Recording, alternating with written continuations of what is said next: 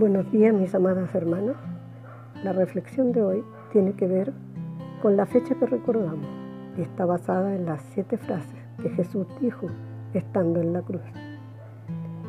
Recordemos muy brevemente las horas previas a la crucifixión. Jesús ora en Getsemaní. Padre, si quieres, pasa de mí esta copa, pero no se haga mi voluntad, sino la tuya. Lucas 22, 42, 43. Dice la palabra que estando en agonía, un ángel del cielo bajó a fortalecerle. Luego fue tomado prisionero y llevado ante las autoridades. Aquellos que le custodiaban se burlaron cruelmente de él. Fue maltratado, azotado y escarnecido, y cubierto con un manto púrpura y una corona de espinas para burlarse de él.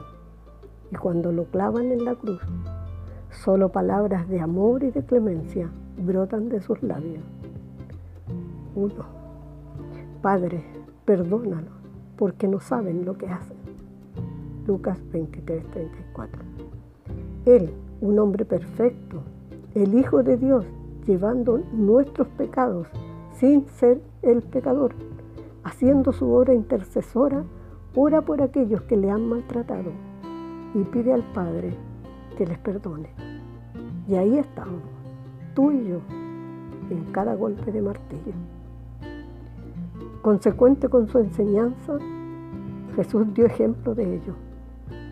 Amad a vuestros enemigos, bendecid a los que os maldicen, haced bien a los que os aborrecen y orad por los que os ultrajan y os persiguen. Mateo 5:44. 2. De cierto te digo, hoy estarás conmigo en el paraíso. Lucas 23, 43. Un ladrón en las últimas horas de vida recibe gracia. Algunos suelen llamarle el buen ladrón, pero si es ladrón, no puede ser bueno. Solo Jesús puede cambiar su condición. El ladrón confiesa que merece el castigo, pero aquel que está a su lado es inocente.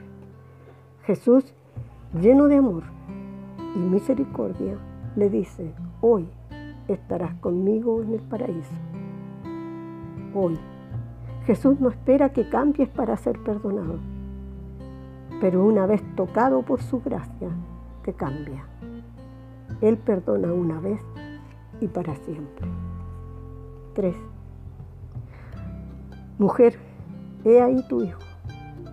Después dijo al discípulo, he, ahí tu madre. Juan 19, 26, 27.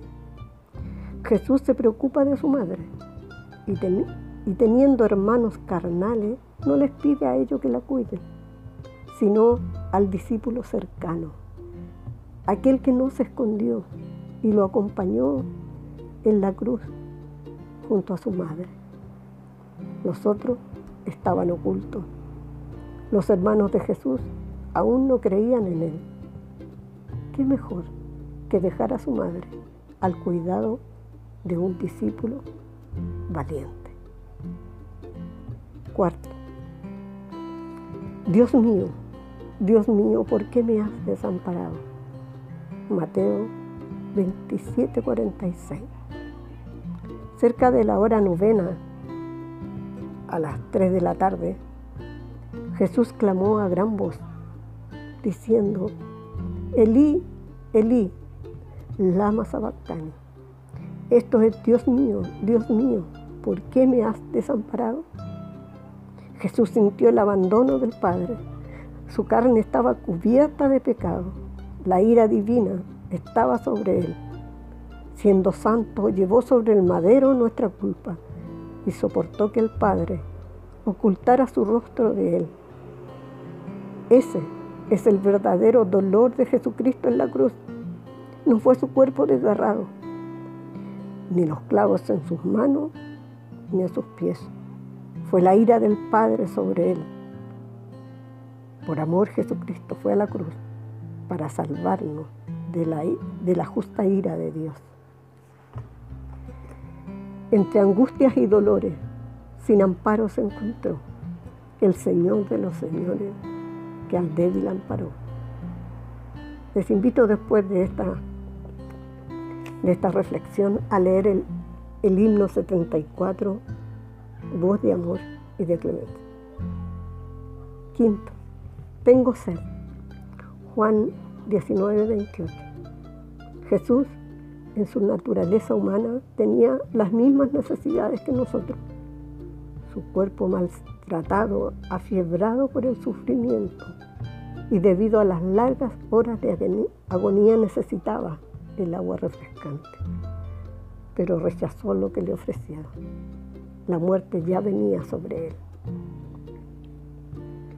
Consumado es. Juan 19:30. La frase más maravillosa de la cruz. Consumado es. Todas las profecías se cumplieron. Él había terminado la misión encomendada. Su propósito estaba cumplido. Consumado es el rescate del amor. 7. Padre, en tus manos encomiendo mi espíritu.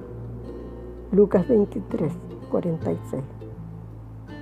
Jesús llevó una vida constante de oración. En cada momento iba a los pies del Padre. No podía ser diferente en los momentos de su muerte. Jesús ora al Padre. Padre, en tus manos encomiendo mi espíritu. Luego de haber dicho esto, expiró.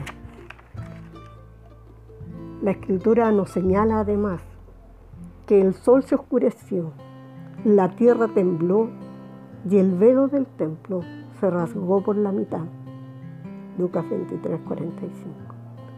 Ese velo que solo se podía traspasar una vez al año para la expiación de los pecados. Labor que hacía el sumo sacerdote. Ese velo se rasgó de arriba a abajo para que libremente pudiéramos entrar al lugar santísimo por medio de Jesucristo, habiéndonos sido quitado nuestro pecado, lavado por su preciosa sangre. Gloria a Dios. Tenemos vida eterna y un sacerdote perfecto.